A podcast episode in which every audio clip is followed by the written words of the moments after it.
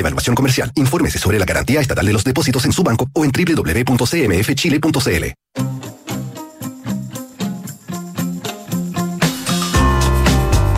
Duna presenta Terapia Chilensis con María José Ochea, Arturo Fonten y Noam Titelman. Auspicio de Sonda, líder en transformación digital. Duna, sonidos de tu mundo.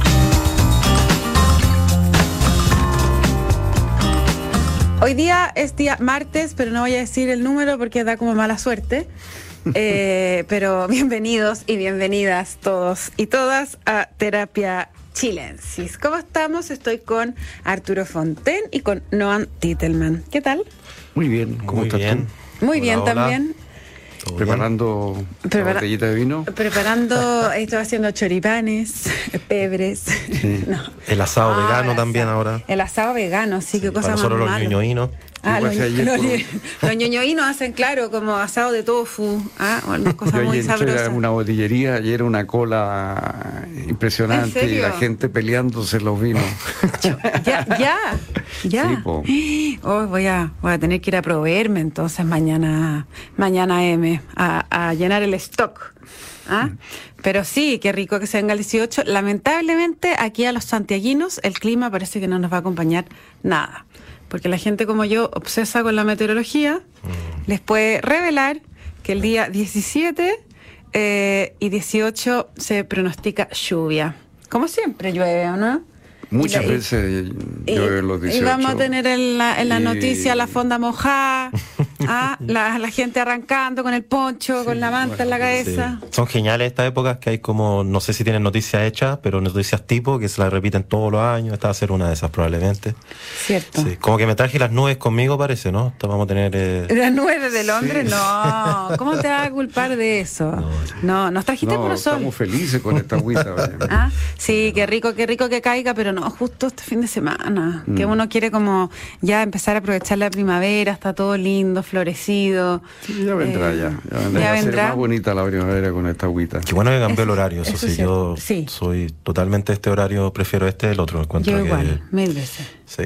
Ojalá no los cambien todo. Ya, realmente es desesperante que cambien la fecha de cambio de hora todo el rato. Es como que uno ya no sabe cómo acostumbrarse a esta Y cuestión. además que tengo todos los aparatos desajustados. El computador dice una hora, el celular dice otro, el reloj de mi muñeca dice otro. Entonces, finalmente, bueno, uno anda llegando atrasado, adelantado a todos lugares. Bueno, un, un consejo, cuando uno no sabe qué hora es, uno puede googlear hora oficial Chile, y así yo lo tenía que hacer 10 veces. que- Buena. Sí. Yo pensé que me iba a decir, tienes que mirar el sol, levantar la mano, poner el dedo. Ay, ¿cómo, cómo tan ñoñoa? No, no, está bien. Oye, pero no, Antitelman decía que eh, este, en esta época hay como que quedan las, las noticias escritas. ¿ah? Eh, yo, yo diría que sí, hay varias que quedan eh, como que más o menos se buscan los mismos temas, pero un 18 noticioso estamos teniendo, estamos teniendo.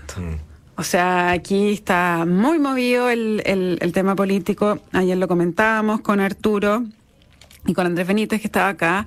El, el acuerdo en ciernes, pero después se medio que se cae. Yo, a mí me da la impresión de que los dirigentes políticos igual están dando un papelón, ¿o no? O sea, esto de decir, eh, se enojan porque Camila Vallejo salió como a adelantarse, está bien, todo su derecho eh, de enojarse, eh, no sabemos si ella le está poniendo presión o qué, esa es la interpretación, pero después sale la presidenta del Partido Socialista a decir que la declaración de los presidentes de partido de Chile Vamos no tiene nada que ver en el, con el tono que ellos mostraban en la mañana. Entonces, uno empieza a ver que hay como una hoguera de entre vanidad y desconfianza eh, muy grande, ¿no? Mm. Sí, leí hoy día la tercera que Jimena Rincón dijo que había sido un error de la vocera También. eh, plantear lo que planteó. O sea, da la impresión de que hubo una cosa, una, un, un error de tino. O sea, se había conversado algo, pero no se había conversado la forma de darlo a conocer. ¿Y quién lo iba a dar a conocer y diciendo qué? Y, y eso es lo que reabrió toda la discusión, da la impresión. Pero me da a mí la idea de que no es un tema tan de fondo. Eh, pero no sé, me parece que más bien fue una cosa de forma, de, un problema de reloj, que se adelantó la hora. se adelantó la hora. De la vocera se, se, le adelantó el reloj. Eso es lo que parece diciendo Jimena Rincón hoy día, entre líneas me parece.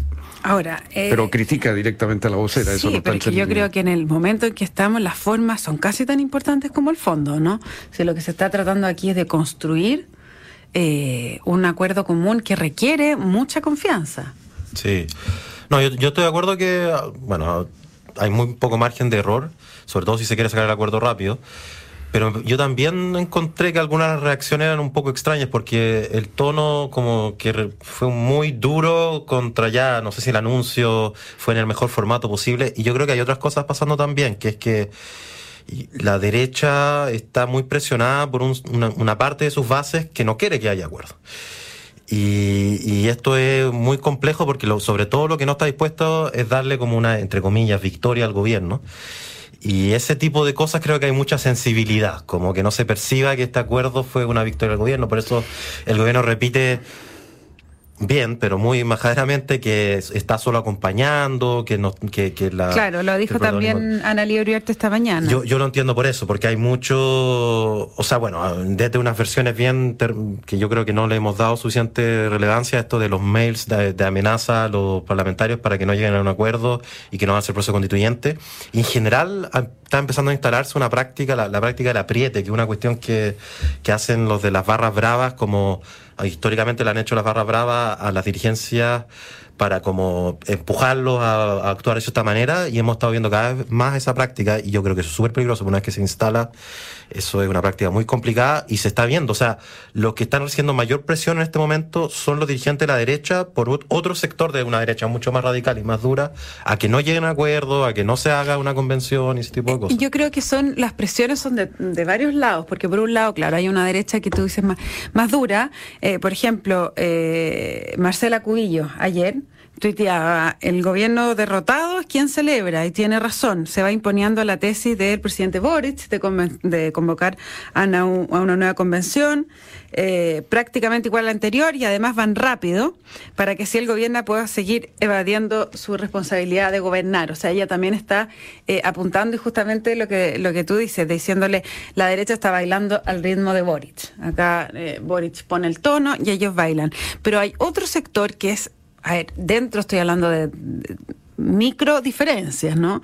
Eh, por ejemplo, Carter, que fue bien interesante, no sé si lo vieron, el alcalde Rodolfo Carter, que dice que su, reflexión... ¿Ah? Rodolfo. Rodolfo, ¿y qué dije? Roberto me pareció. Roberto, no, Rodolfo. Rodolfo Carter. Rodolfo Carter. Está bien. Puedo haber dicho Álvaro, que es el hermano. Quizá era el hermano malvado, no sé. No, no, no. no, eh, no lo, que, lo que él plantea es em, desde una visión más de lo popular. Dice que basta los codazos esto y de quién sale primero en la foto y que el acuerdo constituyente es algo realmente secundario dado el nivel de eh, delincuencia, o sea, de la crisis de seguridad eh, que se vive en, los territorios y que no entiende cómo el gobierno y la clase política está dedicado a este tema del acuerdo constituyente que es completamente de una élite, algo versallesco, decía, eh, cuando lo que está pasando es realmente lo otro y que también la crítica es que este apuro por sacar adelante algo, no, no da tiempo para reflexionar realmente lo que quiso decir el, la magnitud del rechazo. Mm. No, yo, creo que ahí se mete en un tema más de fondo, que es la pregunta sobre qué pasó en el plebiscito. Yo creo que hay dos interpretaciones que están en disputa, que una es que este plebiscito se ganó por el centro y que hay como una demanda de más acuerdo, institucionalidad, y en ese sentido lo que se está haciendo está súper bien y, y mientras más amplio el acuerdo, mejor. Y yo creo que hay una parte de eso de todas maneras. Pero además hay otra interpretación, que esto es más bien una revuelta desde abajo de una cierta identidad antiélite, pero más ligada a la derecha, más, más, más preocupada de temas de seguridad y orden público, no, no, no una revuelta desde abajo como la del estallido el 18 de octubre, pero, pero que algo de esa energía tiene de antiélite, que un poco este tema del patriotismo, de, de bueno, el rodeo, como otro tipo de antielitismo, pero también antielitismo.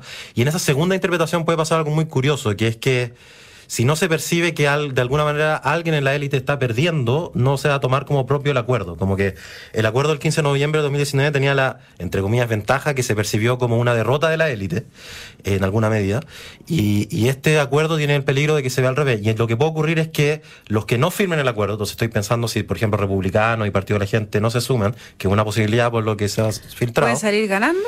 Pueden ellos empezar a encarnar como una, una un poco al estilo Carter, como, como una revuelta de, de, lo popular, como este es un acuerdo de la élite, no es un acuerdo tan masivo. Yo creo que son dos peligros, que como erar por falta de acuerdo o erar por falta de participación popular, no sé cómo llamarlo. Y creo que un zapato chino no, no me parece que hay una solución fácil para salir de ese acuerdo. Ahora, yo creo que en la práctica no hay muchas la, clase política no tiene mucha alternativa. O sea, el, el tema de, este mundo popular antiélite, yo creo que no tiene muchos caminos para llegar y conectar con él. Un poco lo que ha dicho. Juan Pablo Luna, que es como que está muy desconectado. Entonces, tiene un camino posible, pero sin duda va a haber, yo creo que va a ser muy difícil que no haya una reacción de esta, esta otra otro antielitismo, como que la derecha también encontró su indignación, que yo creo que un momento como que la izquierda hegemonizaba la indignación, y de hay gente indignada quizás hablar de derecha es medio complicado, pero, pero, pero esta sensación más conservadora, tradicional, como de ese lado.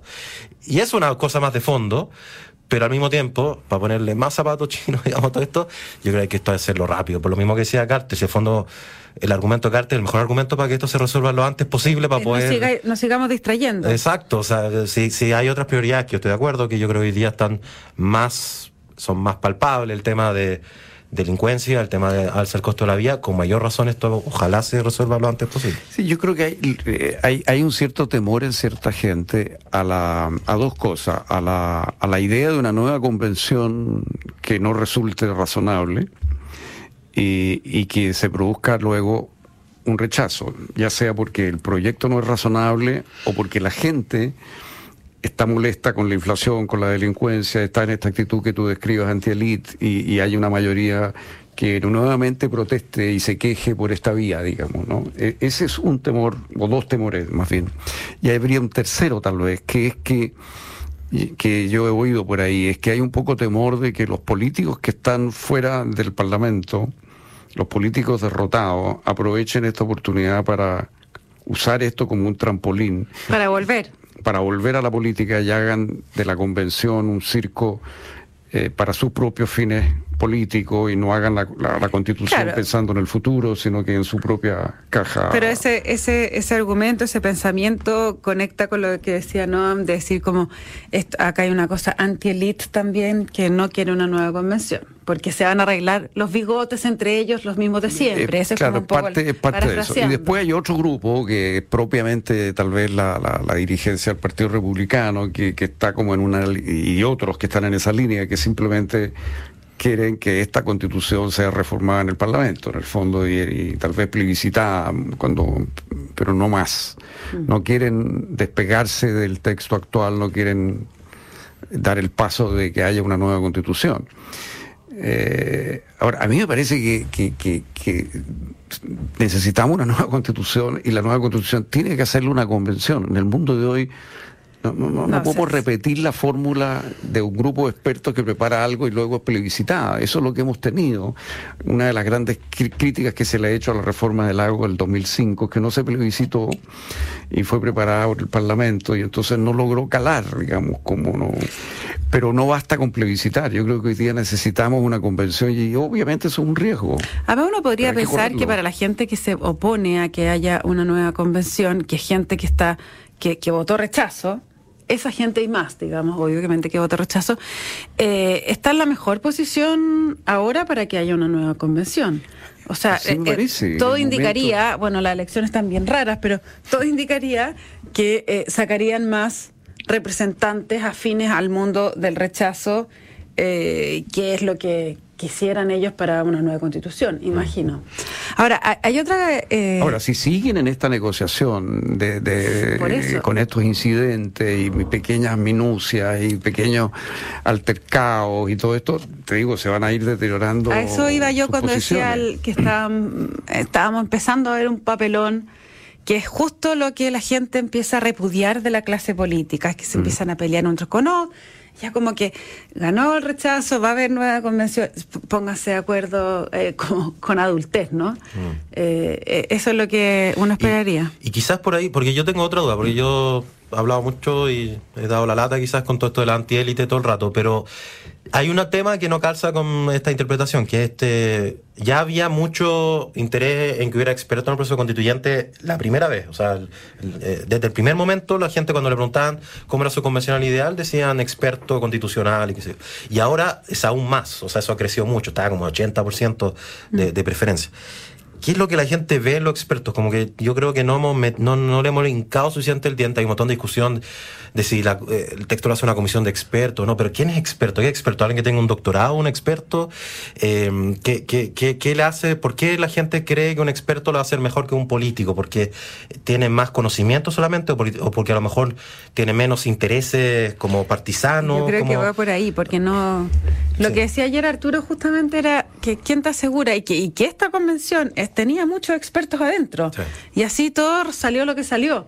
Entonces, yo creo que cuando la gente eh, hace esa lectura es eh, quiere experto porque porque no quiere no quiere conflictos de interés, no quiere gente que se arregle los bigotes. Yo creo que más bien esa es como que intuyo que es la interpretación. Claro, y es la ilusión de que, los, que esto es una decisión técnica y esto es una decisión política. O sea, eh, entonces eh, eh, tú puedes poner los expertos, pero los expertos van a tomar decisiones políticas. Y, por supuesto, como expertos, entonces van a tener una visión, pero su decisión política eh, los va a dividir. Mm. La idea como de que el grupo de expertos va a ser unánime no, no va a resultar, salvo que tú escojas expertos con ese criterio, expertos que políticamente son afines. Sí. Claro. No, Y, a ver, y también yo creo que el elefante en la habitación es que en verdad, en verdad, lo lógico sería que aquí hubiera políticos. Si esto es una discusión política, lo más, o sea, la constitución política de la República, ¿qué cosa más política que eso?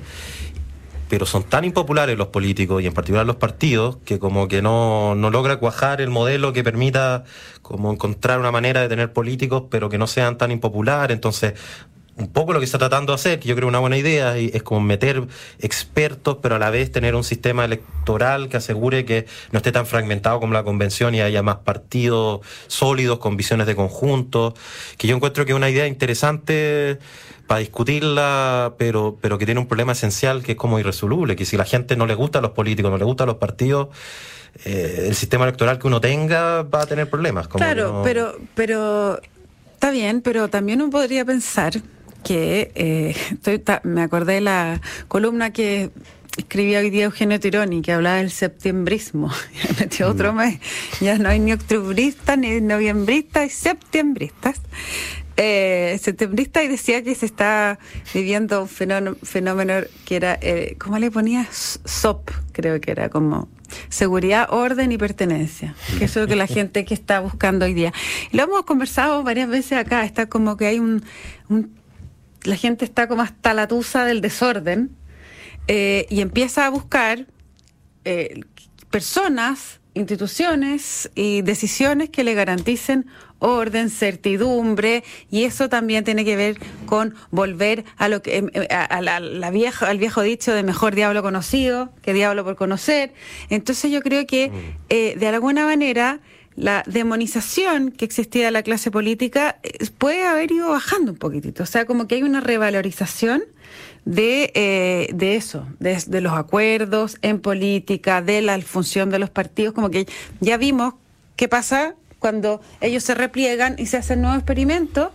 Yo, la única, no gustó. La única duda que tengo es si se revaloriza o lo que pasa es que se desvaloriza la posibilidad de hacer otra cosa. Es como que es más una sensación de que probar algo distinto, elegir otras personas, al final va a llegar al mismo resultado, entonces no vale la pena intentarlo. Pero no sé si es lo mismo eso que reencantarse con los partidos políticos, con, los representantes, con, todo eso.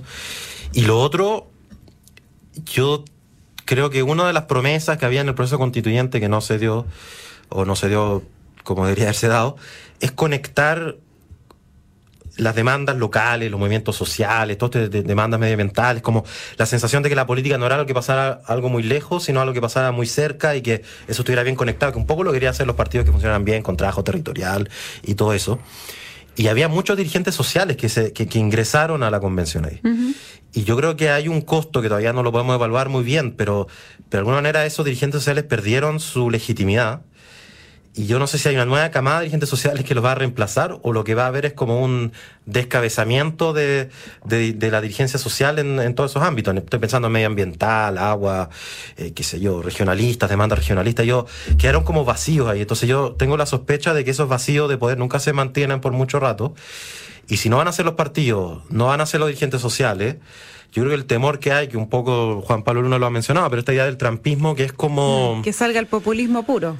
Claro, una especie de París, de París 2.0, 3.0, ya no sé a estas alturas, que un poco se vio también en la, en la franja, apareció, no Parisi, pero apareció Lorenzini, y un poco esta misma, estas redes como una especie, al final lo que ha logrado el Partido de la Gente es una especie de trabajo territorial que no tienen los partidos hoy día, porque genera a través de Felice y Forrado y otras organizaciones por el estilo como una red de penetración social y la gente lo percibe como algo cercano. ¿Qué más cercano que tu ahorro de pensiones que va a pasar con, tu, con tu vida después? la, la paradoja es que es quizá el que más hace trabajo territorial, pero de tierra no tiene nada, porque es completamente digital. Es un partido virtual. Es, O sea, claro, sus parlamentarios eh, irán a terreno y eso, pero su gran base eh, de comunicación es redes. Pero eso esa es la política moderna. Lo, extraño es que los partidos tradicionales no, no, tengan la misma capacidad de acercarse a la gente y, y, no tengan además porosidad para que te convenga más bien incorporarte a un partido, si tú quieres entrar en política, y te convenga más crear otro partido. Si, ese es el problema, que la falta de democracia interna eh, el, el, bloqueo que hay a los nuevos dirigentes dentro de los partidos hace que la gente prefiere armar un nuevo partido que hacer carrera dentro de un partido. ¿Te fijas? Entonces, eso es lo que está produciendo esta fragmentación. Pero es interesante, el Partido Comunista quizás es el único partido que todavía tiene, según yo, y según algunos estudios también, bastante penetración territorial. Y efectivamente tiene trabajo de terreno, tiene organizaciones sociales y participación. Y las tensiones que ha tenido en el último tiempo, entre muchas razones distintas, creo que ha sido en parte al menos porque se ha ido abriendo a más democracia interna, porque por la ley estuvo obligado a tener elección interna. Hemos empezado a ver que hay distintas tendencias del todo el partido, algo que era inimaginable hace un tiempo atrás. Y creo que eso también es interesante, que a lo mejor no necesariamente la democracia interna equivale, yo creo que a mí, a mí creo que su, yo creo que tiene un valor intrínseco que los partidos tengan democracia interna, pero pero no me queda tan claro que necesariamente los partidos con más democracia interna son los que logran más eh, penetración social o más, más, más, más, participación en los movimientos sociales, ese tipo de cosas, como un contraejemplo del Partido Comunista en el fondo. No, yo creo que son dos cosas distintas, pero, pero, pero lo que llama la atención es que los partidos tradicionales, yo creo que lo que les pasa es que están tan seguros de su poder adentro que no hacen ese trabajo, no, no, tiene tanto sentido para ellos destinarle tiempo a la gente común, porque la gente común eh, al final no va a estar en las decisiones del partido. Entonces los, típicos políticos uno los ve totalmente dedicados a los periodistas y a los dirigentes del propio partido. La impresión que en esta pasada al menos Chile Vamos hizo mucho trabajo territorial y calladito. Sí, pero lo hizo. querían que, pero lo hizo en gran medida con organizaciones sociales, justamente. Ah, claro, que, pero no sé si hoy día están vinculadas realmente a los partidos. Sospecho que no. Es que yo creo que fueron varias estrategias. Pues por un lado, los partidos sí se desplegaron en terreno, harto, harto. Lo que pasa es que lo hicieron eh, callado, porque en la estrategia no era salir los partidos con las banderas de sus partidos en las calles. Pero yo creo que hicieron bastante trabajo territorial para el plebiscito, los partidos de la derecha. Sí, pero yo tengo la impresión que, la, que lo, que hizo la, mi sensación es que la clave ah, fueron las organizaciones sociales que entraron para temas específicos. Sin duda. Eh, y, la campaña en redes. Sí, de todas maneras. Que fue organizada en forma bien descentralizada por varias instituciones. Entonces, es una mezcla de cosas, digamos. Sí, pero, eh, oye, pero a propósito de mezcla de cosas, eh, te leí un artículo muy interesante, por ejemplo, analizando eh, a propósito de mezcla de cosas lo que pasó con la votación de Petorca. Mm, sí. Sí, es un. Bueno, ahí hay un punto interesante porque la convención pensaba, o algún sector de la convención pensaba, que tenía cierto apoyo garantizado porque daba un artículo que le daba algún beneficio una causa en particular, que tiene mucho que ver con la manera en que fueron electos los convencionales. Yo creo que tenían muchos activistas y los activistas normalmente son activistas para una causa. El problema es que la mayoría de los ciudadanos no somos ciudadanos de una sola causa, somos ciudadanos de toda la vida. Entonces, por cierto, los que vienen en Petorca les preocupa el agua y efectivamente la constitución había un tema del agua, pero había, obviamente, como cualquier ciudadano, tiene muchos intereses. Y ahora, por ejemplo, la tercera hizo un estudio muy interesante donde salía el tema del rodeo como algo muy relevante. Un gran, una gran crónica de Andrew Chernin. la Sí, muy, muy buena, muy interesante. Sí, es que lo que decía también esa crónica, que no solo era el rodeo, que a mí me, llamó mucho la atención, era que la gente, eh, en parte de su voto, a ver, es un artículo, no es una cosa científica, ojo, pero que el sentir que había bastante en, en la gente de Petorca era que estaban, eh, en el fondo, decepcionados de que muchos de los dirigentes de izquierda o centroizquierda que habían elegido últimamente de las autoridades, el alcalde, el gobernador de la quinta, los concejales, etcétera, eh, salían electos con las banderas del- de, la sequía, del agua, eh, y la gente votaba por ello y después vamos con el camión aljibe, o sea, la misma cosa de siempre, o sea, nunca le resolvían el problema, entonces rechazo, porque no les creo más. Ese fue como el, eh, de alguna manera, el, el resultado de... Bueno, de es- la Pero, pero la tesis de no, eh, no es que no le resolviera el tema del agua, sino lo que yo te leí es que había otras prioridades. Es que, No, es que, es claro. que la, es que la gente, a ver, y ahí lo que, no- porque efectivamente en, en Quintero, Puchuncaví habían datos, más mm, el- la plataforma Telar se había metido ahí a, ya semanas estudiando y lo que encontraron es que el, el tema que más aparecía como, como demanda no era el medioambiental, era el tema de salud, que igual está relacionado. Mm. Obvio. Y en segundo lugar el tema medioambiental, pero muy cerca a temas de pensiones y de estabilidad laboral. Entonces, la gente obviamente le importa el tema medioambiental, pero también le importa tener pega. O sea, yo, yo creo que es bastante evidente cuando uno lo piensa. Y además aparecieron un montón de otros temas, narcotráfico, eh, alcantarillado, transporte público, pero las personas son complejas. Y una visión de los representantes como representantes que llegan ahí para una sola causa, que yo creo que puede tener algo que ver con esto de la idea de que este representante me va a salvar sobre el tema del agua, tiene ese peligro, que en verdad la, so- la sociedad y la vida es muy compleja, entonces no basta solamente pensarlo así, y eso los buenos partidos antiguamente creo que lograban tener esos proyectos de largo plazo y, y se entendía que no, no se iba a resolver en, en un solo periodo entre elecciones. Tenían que conectar además con más, más causas dentro Con, del... con- claro, con O sea, personas. si tú de comentas que si el tema del agua no era prioridad en Petorca, quiere decir que el tema del agua no era prioridad probablemente en No, ninguna parte. O- era es una de las prioridades. no, es muy prioridad, pero la gente ya no cree que nadie se los va a resolver.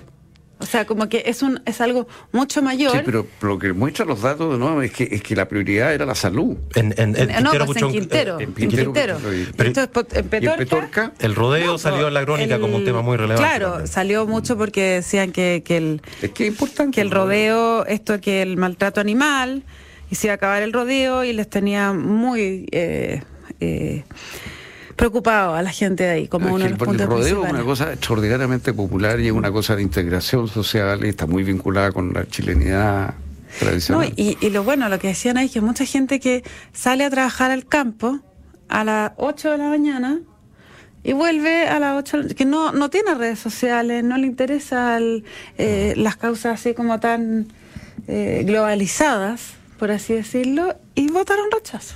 Así es simple. Bien. la, La, pregunta es qué va a pasar el- con el próximo proyecto. ¿Cómo la va a votar la pregunta, sí, sí. Eh, les cuento que la transformación digital de tu negocio nunca estuvo en mejores manos. En Sonda trabajan para que disfrutes tu vida, innovando y desarrollando soluciones tecnológicas que mejoran y agilizan tus operaciones. Conócelos hoy, Sonda Make It Easy. No se vayan de nuestra sintonía, porque a continuación viene información privilegiada al cierre y luego sintonía crónica Epitafios junto a Bárbara Espejo y Rodrigo Santamaría. No Antitelman, Arturo Fonten, muchísimas gracias por esta terapia de día martes. Buenas Muy noches. Buenas noches. Que estén muy bien.